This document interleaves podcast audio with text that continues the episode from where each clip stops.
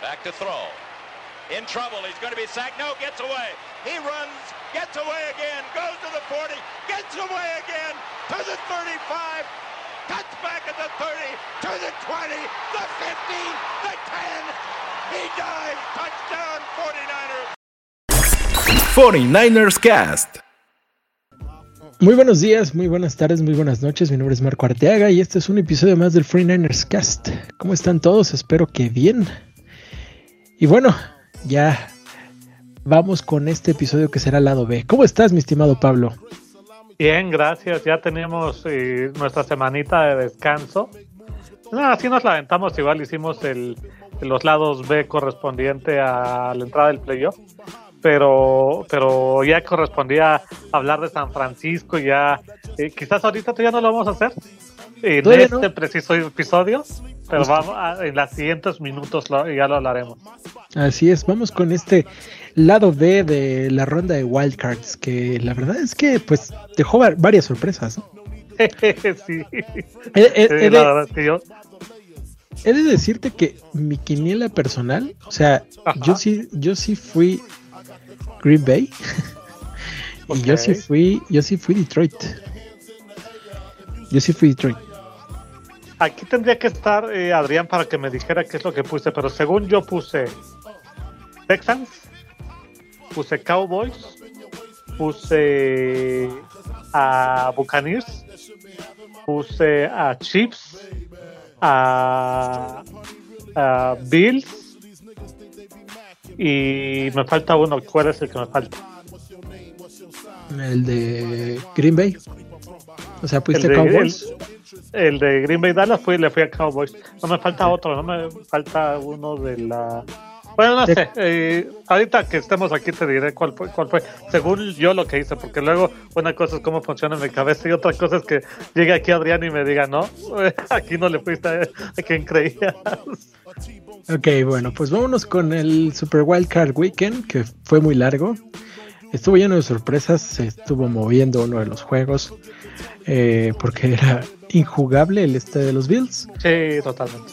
Y pues eh, resultó jugarse hasta el lunes, ¿no? Se jugaron dos juegos el sábado, dos juegos el domingo y dos juegos el lunes. Entonces, pues vámonos en orden, ¿no? Eh, prim- la primera sorpresa.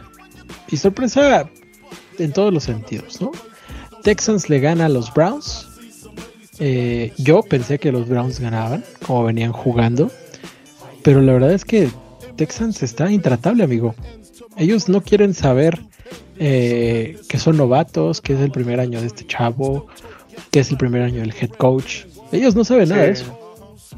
Sí, de hecho yo le decía a, a, a Adrián en, en el previo de lado B eh, que yo creía que este juego lo iban a ganar los Texans porque en playoff esto más que nunca se convierte en un, en un tema de quarterbacks y ahí yo la veía clara con Texans pero no la veía tan claro porque realmente pues, le pasaron por encima. Sí, Eh, sí, fue una eh, paliza. Sí, sí, sí. Y el juego que da CJ Stroud. eh, yo creo, eh, tú, está, tú y yo somos, solemos ser personas que, más allá de nuestras filias y fobias, disfrutan del buen fútbol americano. Sí, Stroud va a ser el mejor coreback de la historia de la NFL. Pero tú ya es la segunda vez que te lo escucho. ¿Realmente lo crees? Sí, Ok. la verdad es que hace todo lo que hace Mahomes sin esfuerzo. O sea, Sí, sí, parece un poquito, pero también hay que decir que Mahomes, cuando eran sus buenos años, también parecía que lo hacía sin esfuerzo. pero tenía un cuerpo de receptores envidiable. Sí, totalmente. tenía eh, una línea ofensiva también bastante, bastante robusta y buena. Y no es que la de los Texans sea mala, de hecho es también buena.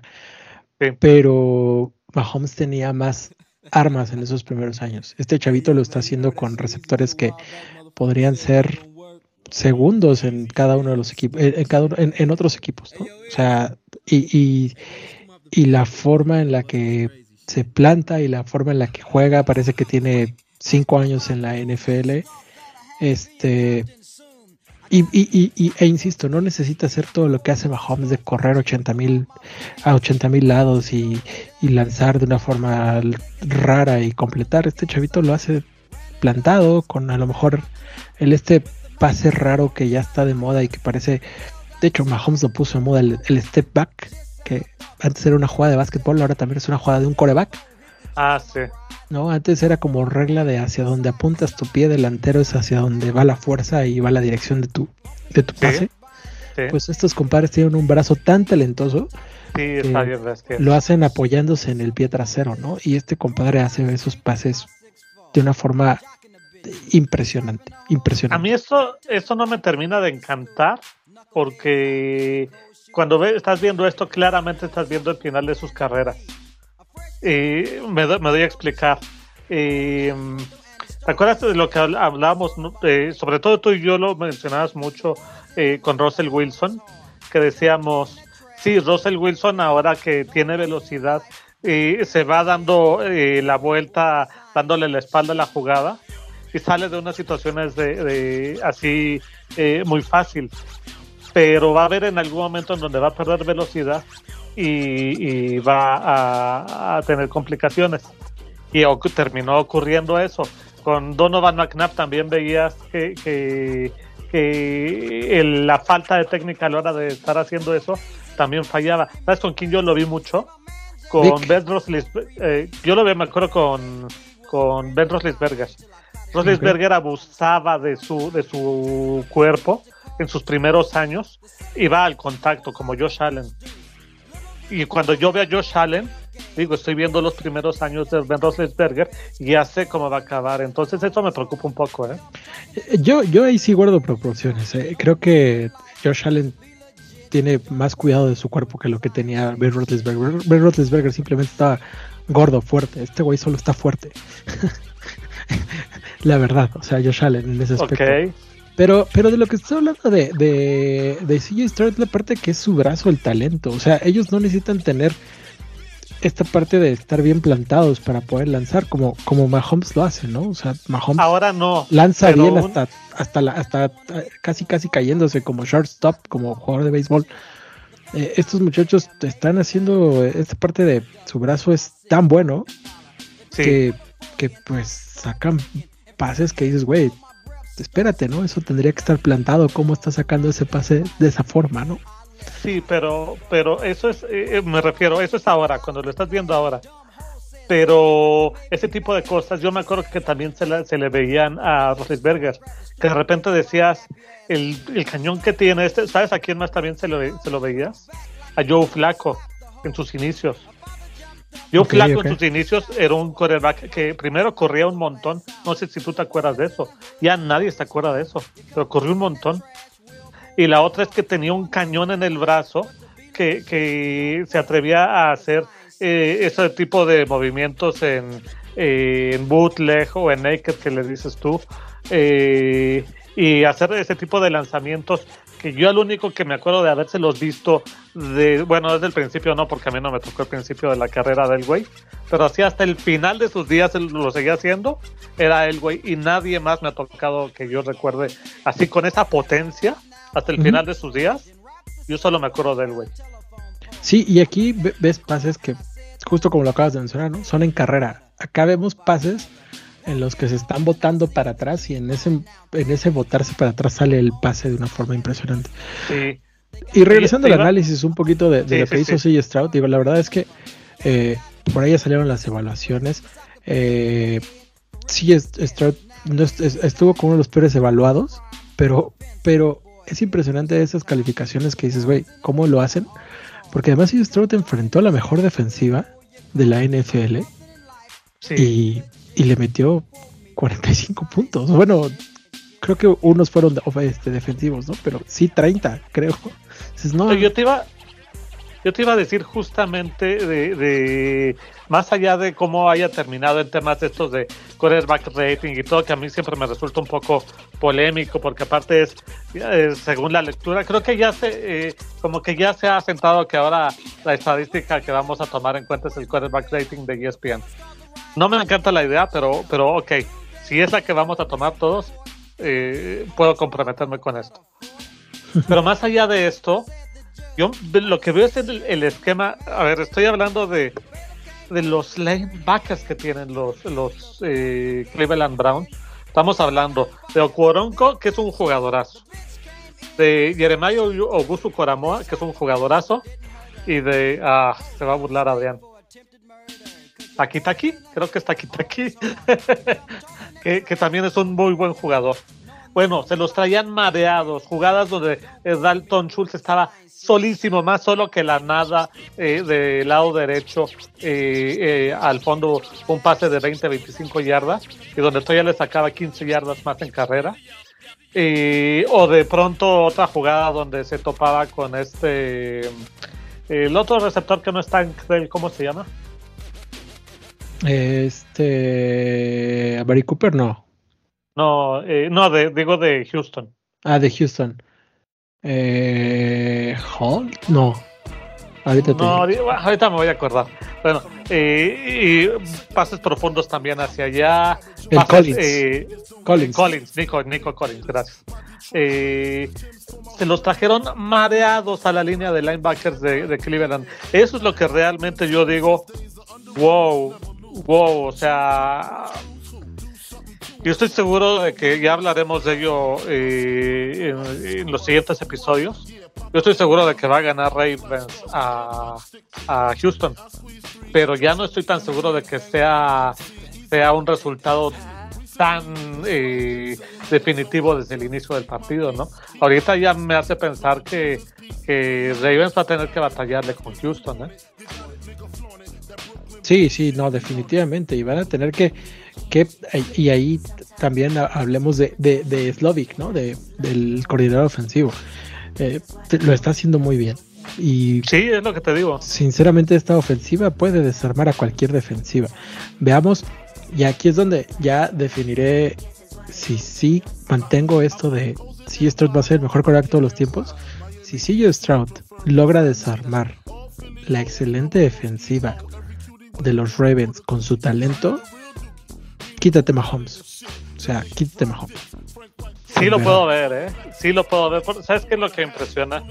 Y tú haces el conteo de los mejores quarterbacks de la NFL en este momento y te quedas con tres muy definidos, ¿no? Que serían Mahomes, Burrow, en mi opinión primero es Burrow, pero bueno, la, la mayoría de la gente tiene primero a Mahomes. Eh, Mahomes, Burrow y, y Josh Allen yo creo que sí Strauss está en un escalón abajo, pero le está eh, pues, sacando el, puesto para los próximos años a Josh Allen. Sí, sí, sí. Estamos hablando segundo año, ¿eh? Sí, está cañón Sí, podría. Y, la verdad es que si Burrow sigue lastimándose, pues, pues lamentablemente también va a tener que agarrar el, puesto sí, Strauss, ¿no?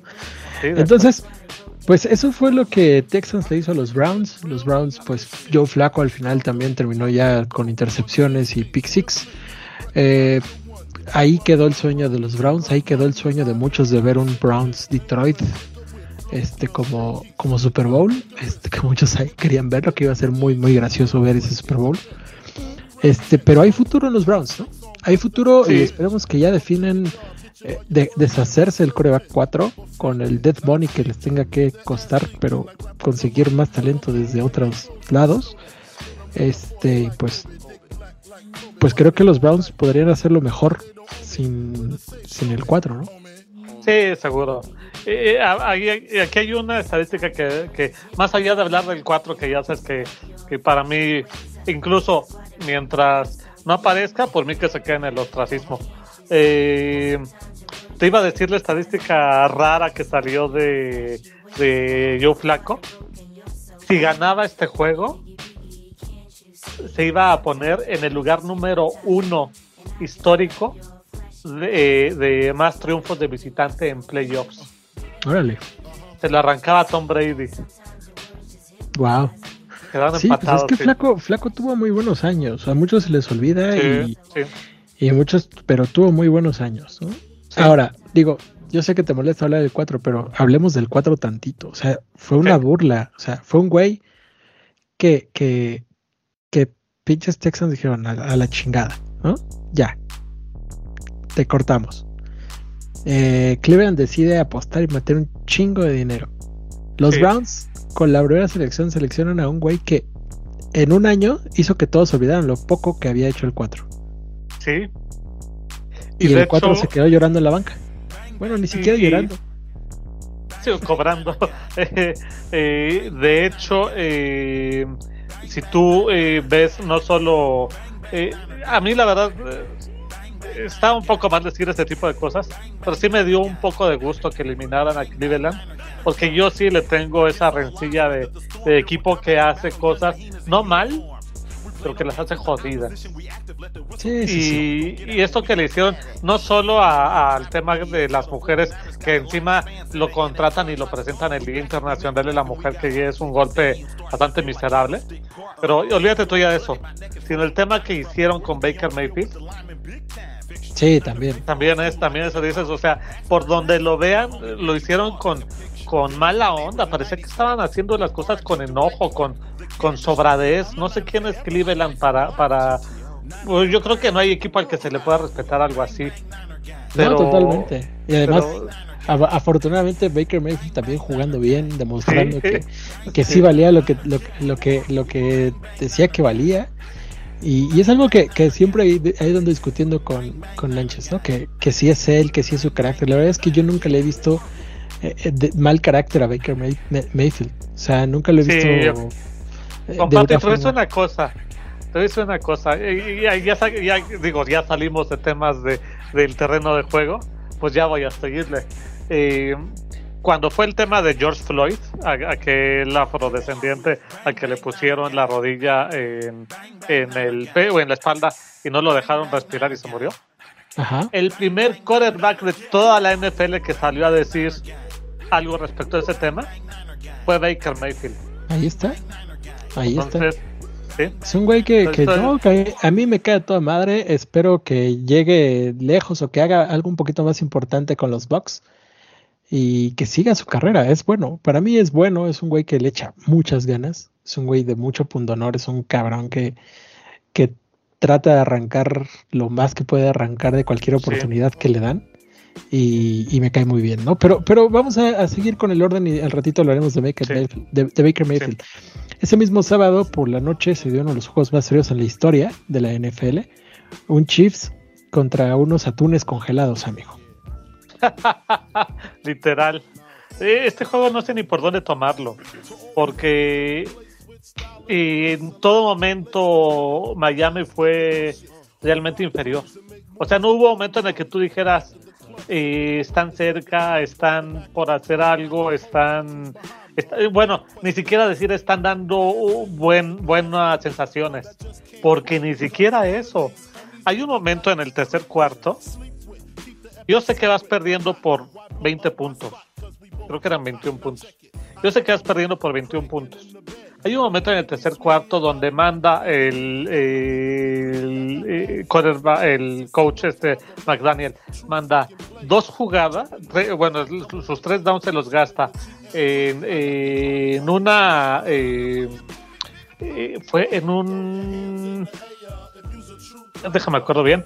Eh, es en una bubble screen que estaba cantadísima, pero cantadísima. Y después, segunda oportunidad, pone backfield vacío. ¿Qué es lo que esto tú lo sabes, yo lo sé, lo sabe Nacho, lo sabe Aldara? ¿Qué es lo que cuando te ponen backfield vacío? ¿Cuál es la primera invitación? A que te blitzen.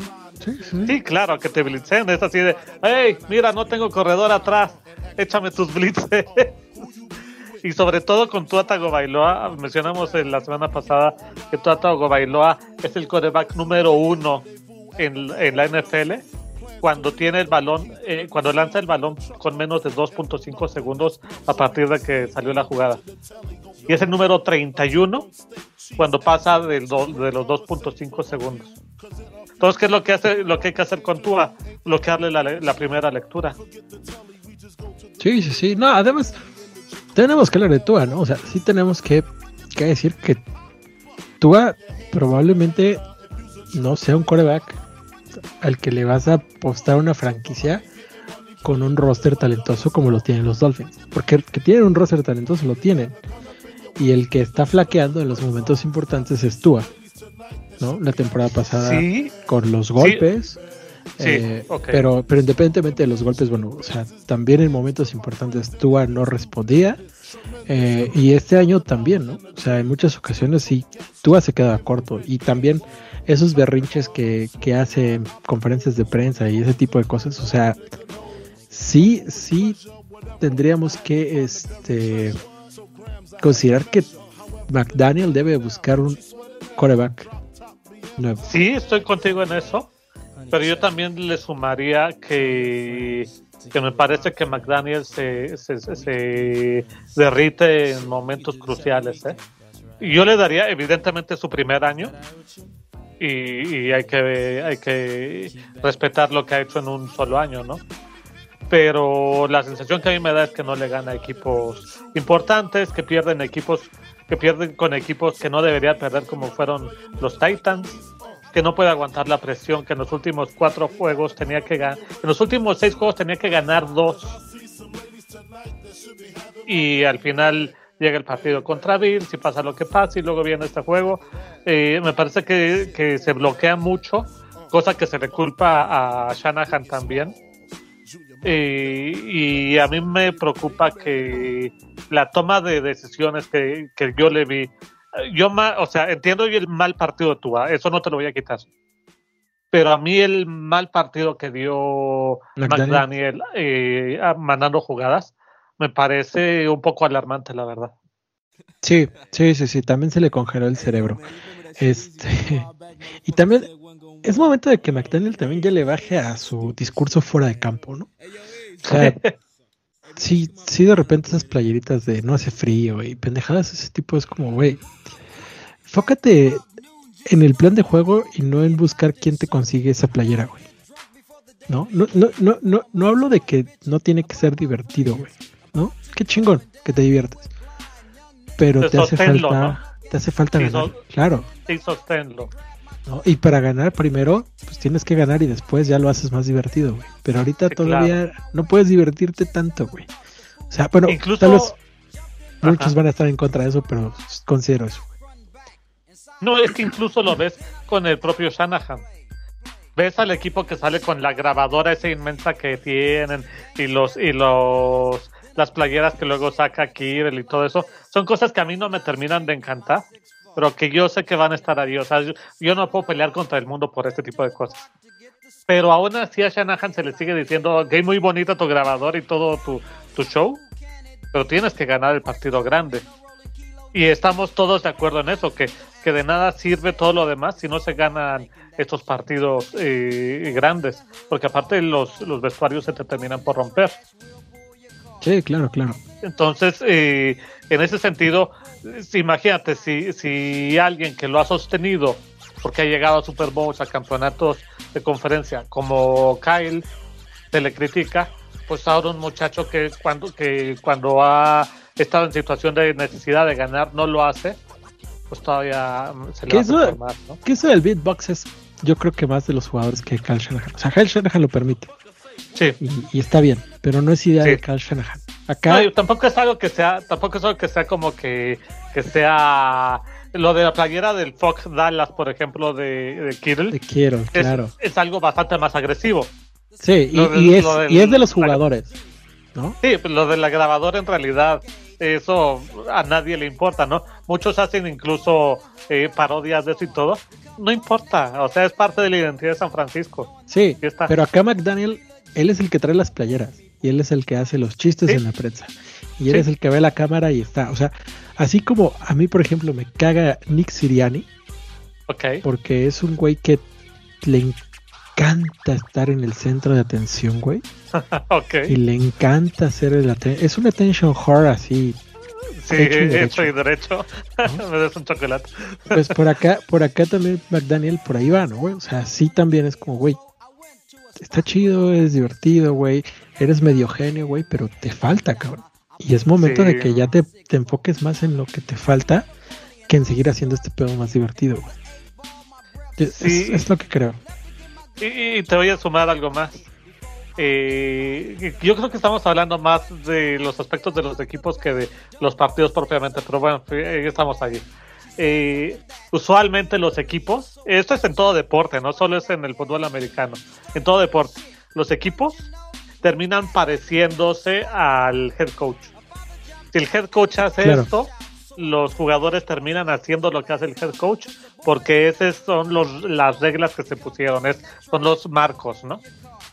Eh, en el caso de, de, de, Siriani, por ejemplo, tú ves ese aire, aire petulante que siempre tuvo y todo esto que dices tú, y los jugadores lo, lo, lo asumen y lo tienen. En el caso de Miami, tiene esa combinación de ser un, un estilo, lo que le llaman en eh, los gringos, ese estilo finis, que son así muy, muy finitos, como muy de, jugar con óculo y con cucharita. Que, te van a, hacer 470 yardas y, y, todo va a salir muy bonito y casi casi que van a salir eh, sin, ensuciarse el uniforme y todo esto pero al mismo tiempo también tienen esa onda de que con equipos fuertes no se les da jugar fútbol americano. Y cuando tú ves a tu Bailoa, es justamente eso, es el reflejo de, su head coach, ¿no? Entonces, sí estoy contigo totalmente en esta. es raro, pero estoy muy de acuerdo contigo. Y bueno, analicemos un poquito el, juego, ¿no? O sea, hablando de eso, pues sí, los Chiefs, eh, pues están jugando bien, están jugando lo que les gusta jugar, que es playoffs. Eh, la defensiva de los Chiefs, ojo, eh. Ojo con la defensiva de los Chiefs, es, es buena. Es buena. Y tienen a un güey como Mahomes que es lo mínimo que necesita, Una defensiva. O sea, es, como, como Brady, ¿no? O sea, a mí ponme una buena defensiva, güey, y yo ya me encargo de meter los puntos necesarios para que la defensiva pues, pare lo, lo demás. ¿no? Entonces, eh, pues veamos, porque también tiene buenos rivales, ¿no? En este, dos específicamente.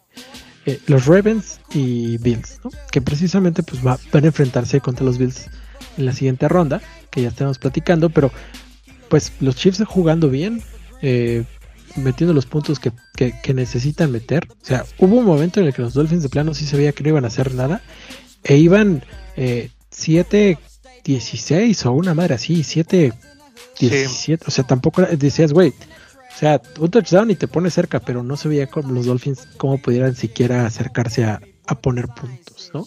Y se definió muy rápido ese juego a pesar de que, de que nunca hubo una ventaja real de los Chiefs en cuanto a puntos, sin embargo sí en cuanto a que el otro equipo no sabía por dónde podía hacer algo. Fíjate que a mí me llamaron la atención dos cosas en terreno de juego de este partido. Uno es tú veías eh, a los, justamente de esto que hablamos del estilo Fainis de jugar fútbol americano, tú veías eh, cómo eh, enfrentaban la carrera los jugadores de Miami sobre la carrera Mostert, Wilson, eh, Chan o a Chain o como se llama ese muchacho, Tyreek Hill, etcétera, etcétera. Eh, tú veías a la hora de que iban contra el contacto, a, buscar el contacto, y se sentían frágiles en todo momento. Cada vez que tú veías el golpe del jugador de Kansas City en defensa o en ataque, veías que, el, que salía rebotado el jugador de Miami. Siempre, todas. No, o sea, si me ponen una que yo vea de Miami que haya sido diferente, creo que va a ser así como que el hallazgo de ese partido, porque fue permanente que quien pegaba una y otra y otra y otra vez era, era eh, Kansas. El resumen del partido es ese video que está difundiéndose de Snit nalgueando a, a Tarek Hill. No lo vi. ¿No has visto ese video? Búscalo, ponle Snit Tarek Hill, lo vas a encontrar rapidísimo. De hecho, entra al, al, al este al muro de Tarek Hill, bueno, no es muro, al feed de Tarek Hill y hasta él lo retuiteó, o sea, ese fue el resumen del partido. Ese es el resumen del partido. O sea, Snip no dejando salir a Tyler Hill, dándole un madrazo y dejándolo ahí tirado. Yo te tengo otra. La famosa jugada donde se le parte el casco a Mahomes. Y en esa jugada, los jugadores de Miami parecía que no lo querían taclear para que no le vayan a marcar las 15 yardas. Es playoff es playoff, no puedes permitir que. Sí, claro, totalmente. Pégale. Lo tienes afuera del pocket, ve y pégale. Si no se está deslizando, ve y pégale. Y tuvieron en ese, en ese momento tres oportunidades para hacerlo y no lo hacen. Y ya después viene el helmet contra helmet, que aparte de infracción y no marcaron, pero bueno. Eh, y la otra que te quería decir, si tú ves el partido de Mahomes lanzando, si no me equivoco, tuvo una recepción arriba, un pase arriba de 30 yardas, y todos los demás fueron incompletos. O sea que yo he estado escuchando ahora, no, es que ya estamos viendo de nuevo al Mahomes que conocemos. No, no, no, no, no, no, no, no. El Mahomes que conocemos te clava todo, te mete de sus 30 pases, te mete 24 y te mete los largos, los cortos y los medianos y los con saltito y los que no son con saltito, los que son viendo y los que son sin ver, todos te los clava Mahomes. Y en este juego no fue eso. Lo que pasó con Kansas City es que metió un montón la carrera y claramente no tenían con qué defenderse por el tema de la atracción. Esto también es algo que no entendió este McDaniel. Cuando tú tienes un juego en hielo, lo que tú haces primero es meter carrera, carrera, carrera, para que una vez que hagas eso, te puedas salir con la tuya metiendo las play actions. Cuando le haces eso a, una defensiva eh, que está jugando en hielo, lo que le haces es pedirle que empuje, se pare y después vuelve a empujar desde cero. Pierden todo el rush en las, en las, en las play actions. Y lo, lo identificó muy bien Kansas City y terminó por correrles lo que quiso. Y en zona media pues les hizo lo que quiso también, pero en zona larga no, en zona larga no tuvieron eh, juego, ¿eh? ¿eh? Ahí quisiera yo nomás apuntar eso. Pues bueno, vámonos más rápido, amigo. Eh, vamos con el Packers Cowboys. Eh, pues otra de las sorpresas. Esta sí fue sorpresa para muchos. Eh, más sorpresa para Cowboys. La verdad es que Cowboys, yo, yo escuchaba, veía, todos decían, no, es que esto va a ser trámite, por, porque los Cowboys afortunadamente evitaron a los Rams, ¿no? Todos decían eso. Y pues la verdad es que los Packers venían jugando bastante bien. Jordan Love es un buen coreback, muy, muy buen coreback que ya nos estamos enfrentando a él y que tendremos que, que poner también de atención eh, al juego que se puede plantear. Este, los Cowboys no apareció la defensa, no apareció Dak Prescott eh, y pues como, como dicen los españoles, ¿no? Quedaron retratados. Sí, eh, de hecho yo creo que sí apareció Dak Prescott, pero apareció para mal. Eh, si hablamos de juegos en donde el ataque terrestre se impuso, este es el mayor de todos. Les hicieron en carrera, Aaron Jones los traía, pero de hijos. Yo decía, iban 27-0 hasta antes de los últimos, del último minuto y medio, eh, en la primera mitad. Yo decía, claro, ves tú el juego de Arizona, cómo le ganó Arizona a Dallas. Corriendo. San Francisco, ¿cómo le ganó a San Francisco a Dallas? Corriendo. ¿Cómo le ganó Green Bay a Dallas? Corriendo. está. Es que es increíble. Hay un dato. Este te va a, te va a explotar la cabeza, Marco, porque eh, me hubiera gustado que estuviera aquí Adrián para escuchar esto. De las primeras, de las primeras eh, 20 jugadas en las que eh, del playbook este ya sabes que metes tú sus primeras 20 jugadas para ir midiendo cómo vas a, llevar el partido y que es el los drives bonitos usualmente son los primeros eh, Dallas estuvo en formación dime si no me equivoco era en un ochenta y tantos por ciento del tiempo, todo el rato. ¿Qué hizo, hizo Green Bay? Meter formaciones pesadas. Y, y Dallas se obsesionó en que ellos interceptan con Larón Bland y con, y con Gilmore y lo que sean, y siguieron mandando formación dime una y otra y otra vez, y les pasaron por encima. Es inexplicable eso. Es que de verdad, esta estadística a mí de, de meter formación dime cuando te están metiendo formación pesada, me parece de algo tan elemental que hasta coraje me da. Sí, también ahí Dan Quinn fue, fue ahora sí que, como se dice en inglés, outcoach. No, no he encontrado la traducción española al outcoach. Eh, la, la, defensiva de San Francisco de Marcus Lauren ahí también este espantoso, ¿no? O sea, es como, güey, pone que te presumían, decían, no, es que Green Bay no nos va a correr porque tenemos a Dilo. Pues no tuviste a Dilo. Eh, no, es que vas a ver, Mika Parson va a traer loco a, a Jordan Love solo tuviste un golpe, creo, ni siquiera fue sack. Tu- tuvo un presión, una presión en todo el juego. O sea, es como de, güey.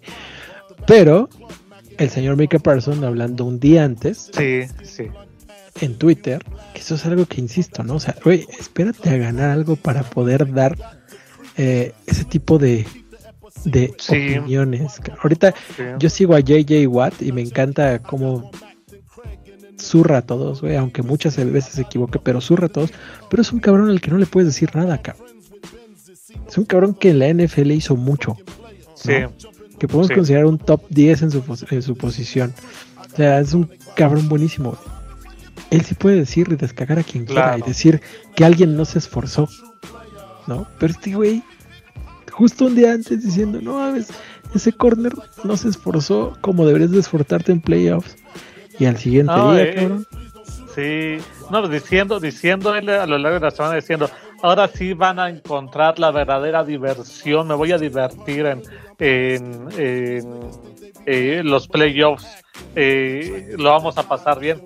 Y hace, pasa eso y dices, Dios, como, no, no digas eso. Y qué raro, porque aparte, hasta donde yo recuerdo, tanto a ti como a mí nos cae bien Michael Parsons. No, a mí no me cae bien Micah Par- Micah A, Parsons. a mí, a mí se me cae bien. A mí, se me hace, bien. a mí se me hace un güey muy chillón. Muy chillón. Muy, muy, muy Puede, chillón. puede ser, pero yo creo que es un que es un muchacho que la mayoría del tiempo sí te sí te mantiene lo que él dice. es bueno, no lo voy a negar. Pero esta parte de, de los fans diciendo que es el, pro- el, el nuevo Lawrence Taylor, para empezar, no. Eh, eh, no estoy de acuerdo.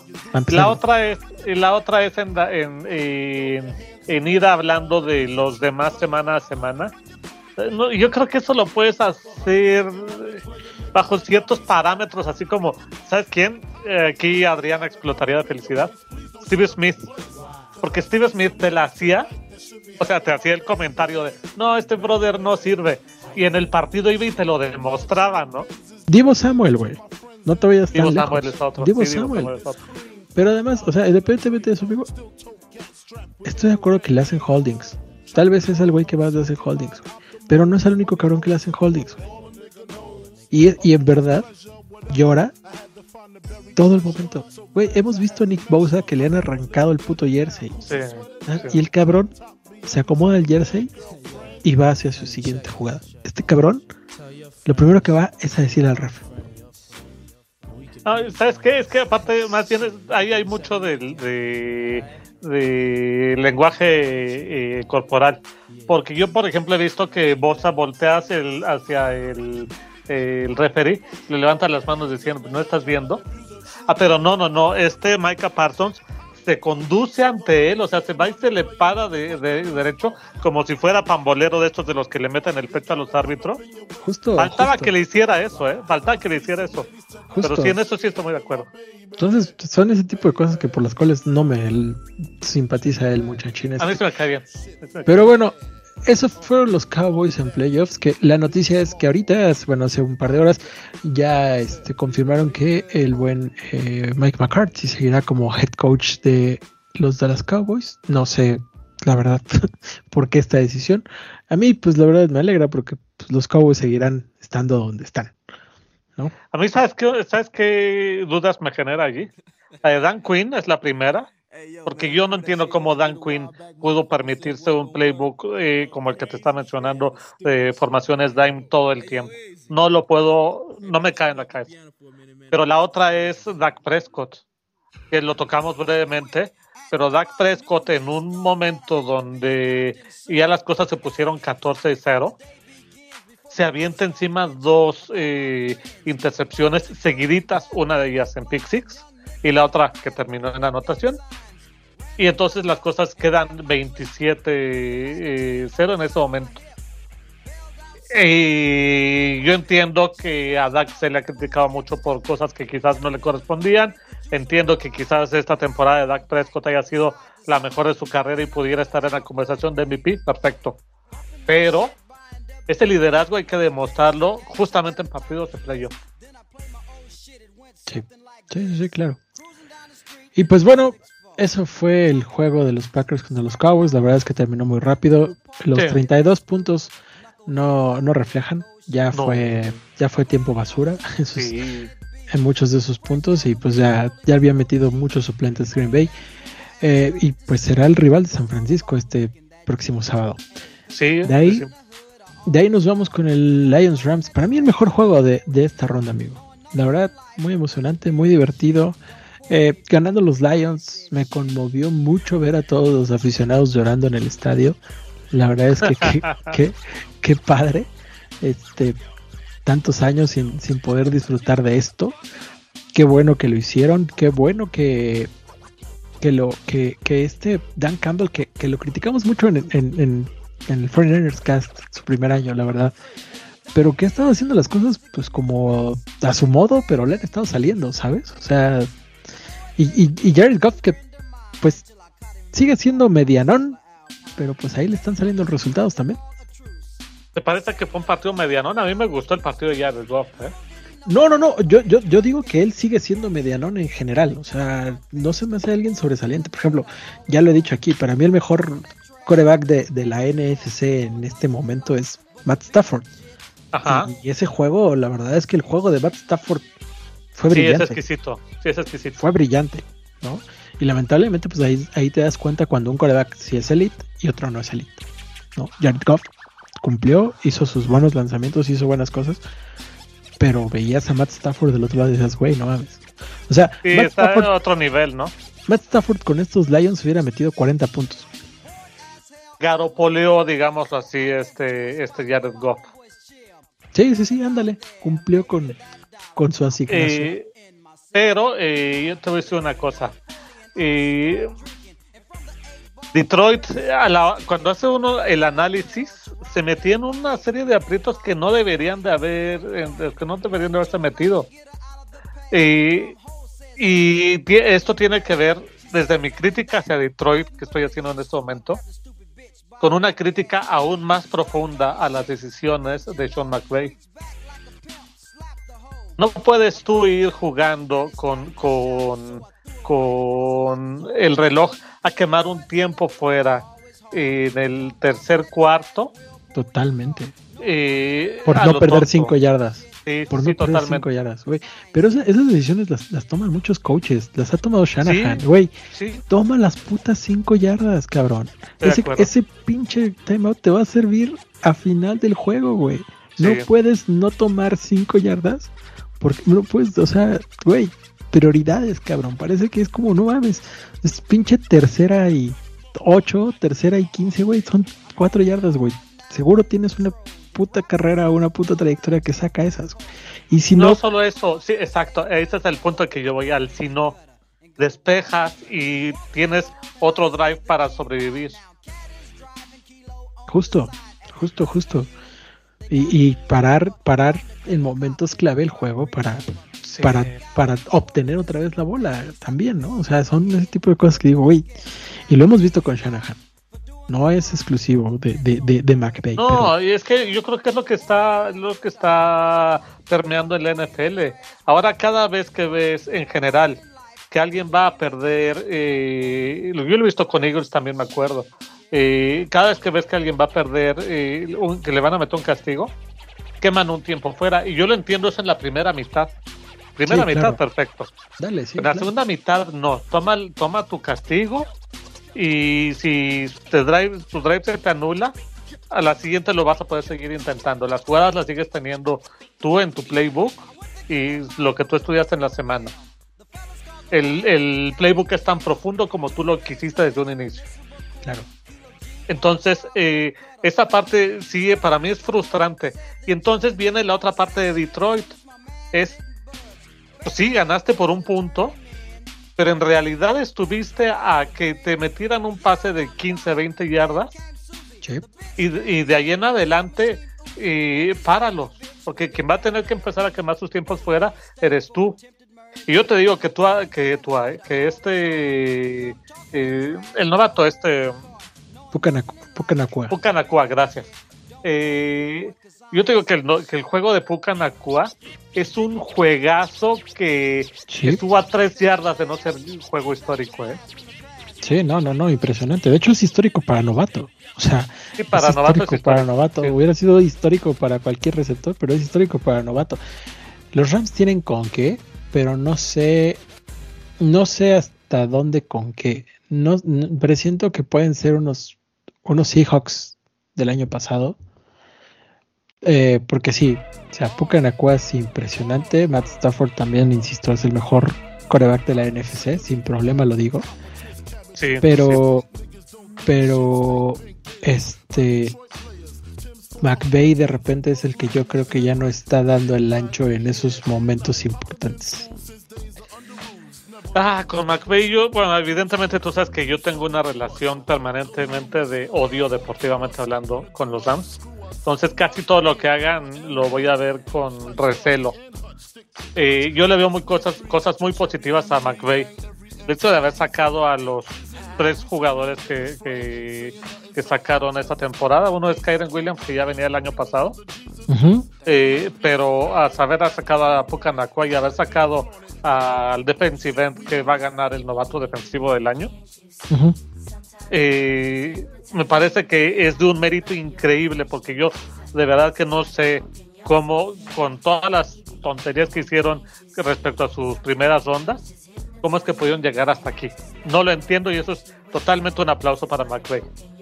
Dicho eso, ya en el terreno de juego a, la hora de tomar decisiones, uff, ahí se equilibra bastante, bastante la cosa. ¿eh? Es muy cocky. Él cree que. él, sigue creyendo que es el más inteligente en el campo y no. Ya no, ya dejó de serlo. Y bueno, eh, pues yo creo que ahí podemos dejar el Lions Rams, ¿no, amigo? Sí. Perfecto. Pero tampoco es como que, que haya así como que muchísimo para, eh, para eh, decir, cuando en realidad, eh, si tú te fijas, el marcador es un marcador corto para toda la cantidad de cosas que sucedieron ofensivamente. Sí, sí, sí, sí, claro. Eh, los Lions lo hicieron bien. Digo, ahorita que decías, es que estuvieron a 15 yardas de complicarse, sí, de complicarse, pero no de perder, porque ese drive de los Lions con el que ganaron, pues también lo pudieron extender hasta un touchdown, ¿no? O sea, llevaban. No, pero me refiero al drive justo anterior de los Rams. Sí, porque sí, Si, si, el drive anterior de los Rams te hacen un first down, te van reduciendo el reloj y quien empieza a tener problemas eres tú. Sí, claro. Y pues ahí, ahí queda ese juego que para mí fue el mejor juego de la ronda de la ronda de, lejos, ¿eh? lejos. Y pues precisamente vamos con los peores jueguitos, ¿no? Los más flojos, los del lunes. Eh, pues primero eh, el, el juego de que no estaba que estaba programado para el día sábado si no me equivoco. Sí, el, del, el, cuarto más, más frío en la historia de la liga, ¿no? exactamente, eh, pues los Bills ganan fácilmente a los Steelers. Los Steelers no tenían por qué estar en playoffs, llegaron muy de rebote. Y por ahí también los Bills complicándose el juego en algún momento de forma muy innecesaria, recibiendo 14 puntos casi, casi seguidos. Pero pues bueno, Josh Allen jugando en nivel como, tiene que, como tienes que jugar los playoffs, Josh Allen está jugando. Eh, se ve impresionante la forma en la que está jugando. Ojo ahí. O sea, en una de esas, Josh Allen se lleva a los Bills al Super Bowl, ¿eh? En una de esas.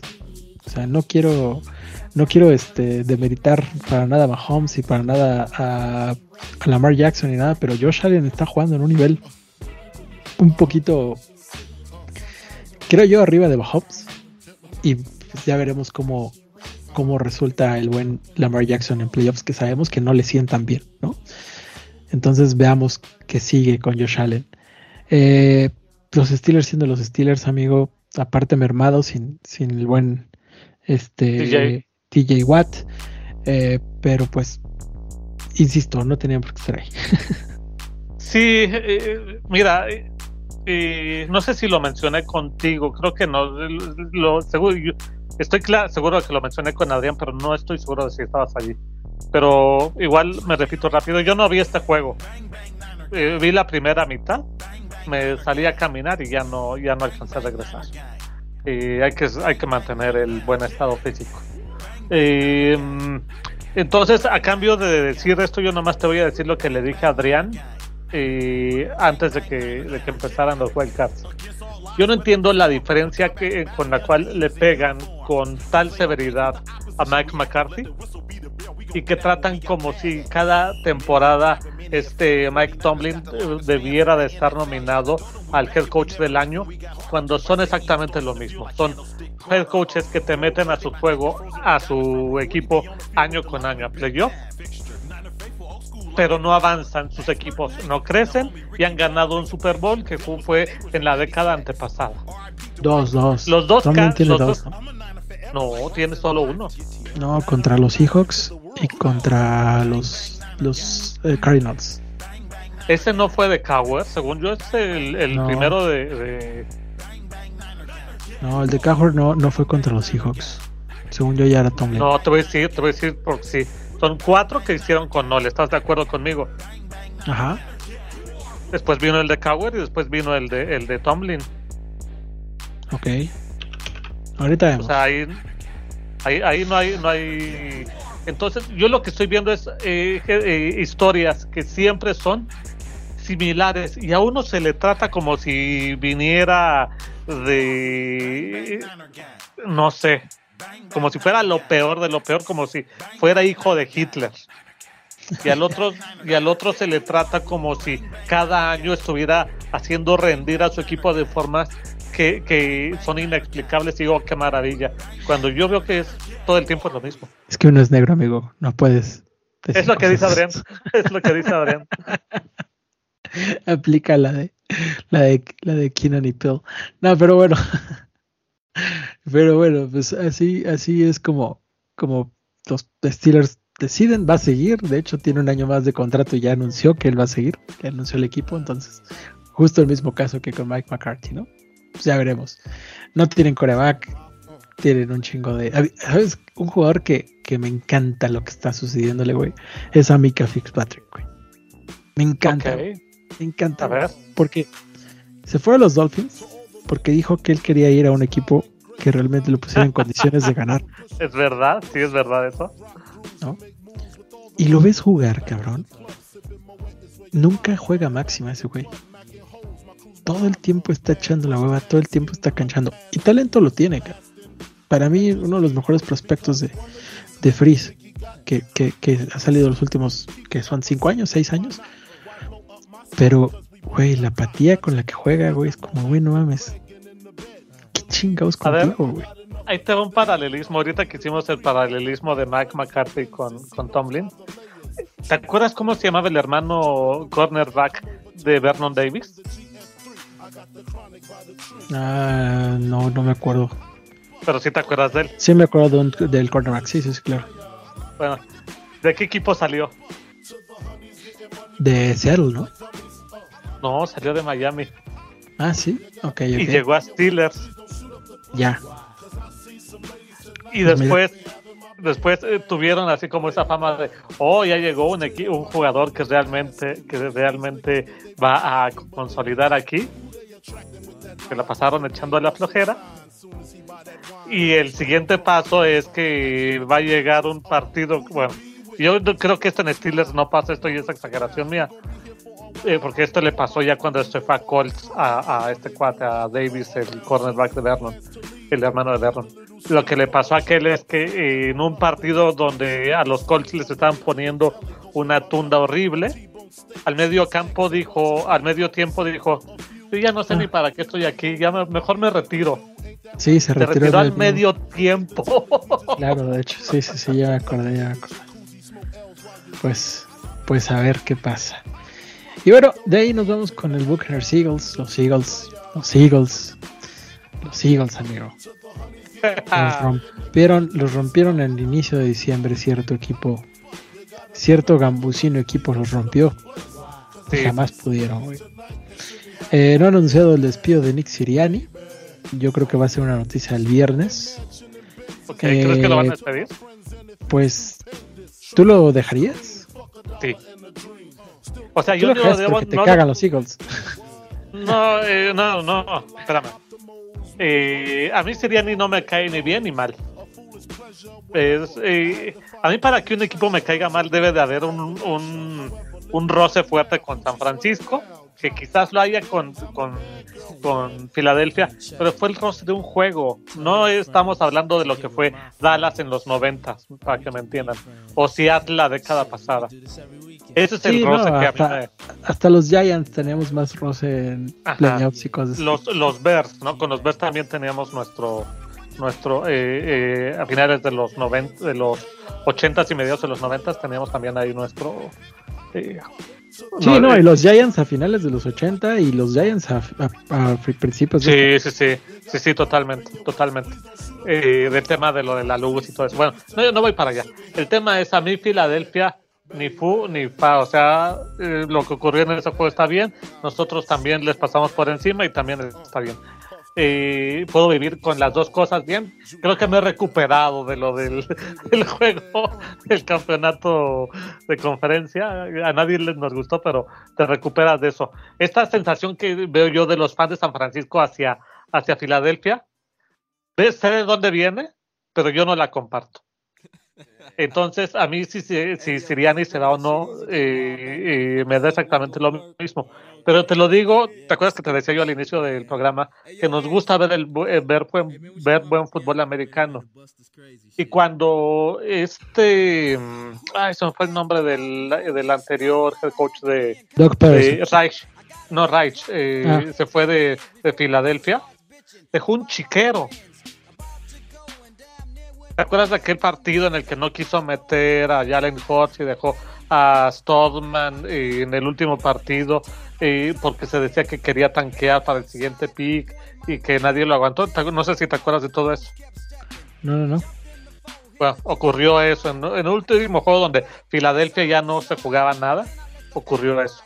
y lo que hizo este Siriani en los dos últimos años es montar una línea ofensiva de escándalo y hacer a esta defensa muy competitiva. Ahí comete un error Siriani, que es draftear a, puro jugador de Georgia, porque lo que haces es Sí, claro, ya se entienden, sí se entienden, pero bajo los esquemas de Georgia, esto es NFL.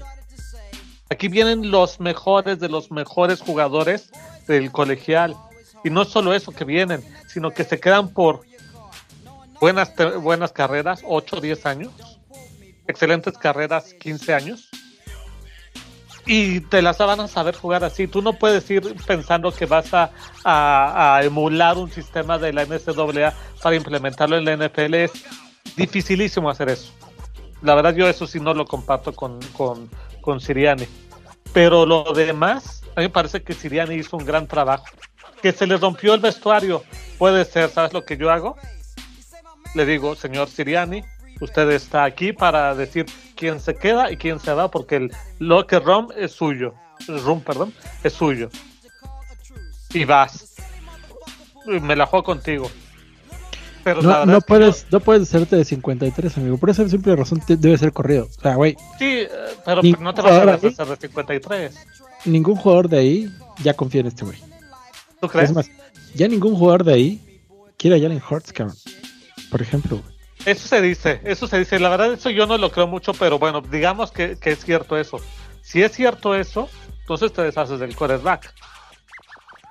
Pero pues yo no creo que no te puedan querer cuando el año pasado fuiste al Super Bowl. Me parecería rarísimo eso. Ahora en Filadelfia se, han visto esas. Sí, en no, y en Filadelfia se han visto esas cosas, también es verdad.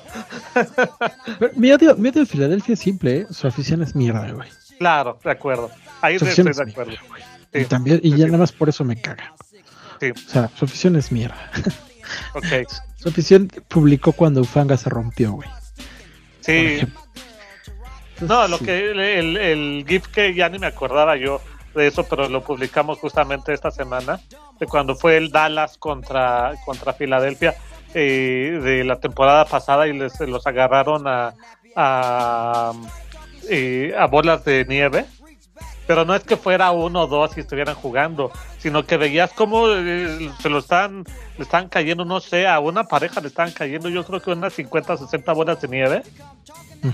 Eso es de, de, de, bullying naco, ¿no? O sea, de, uy, vamos a, son solo dos y no se van a poder ni defender.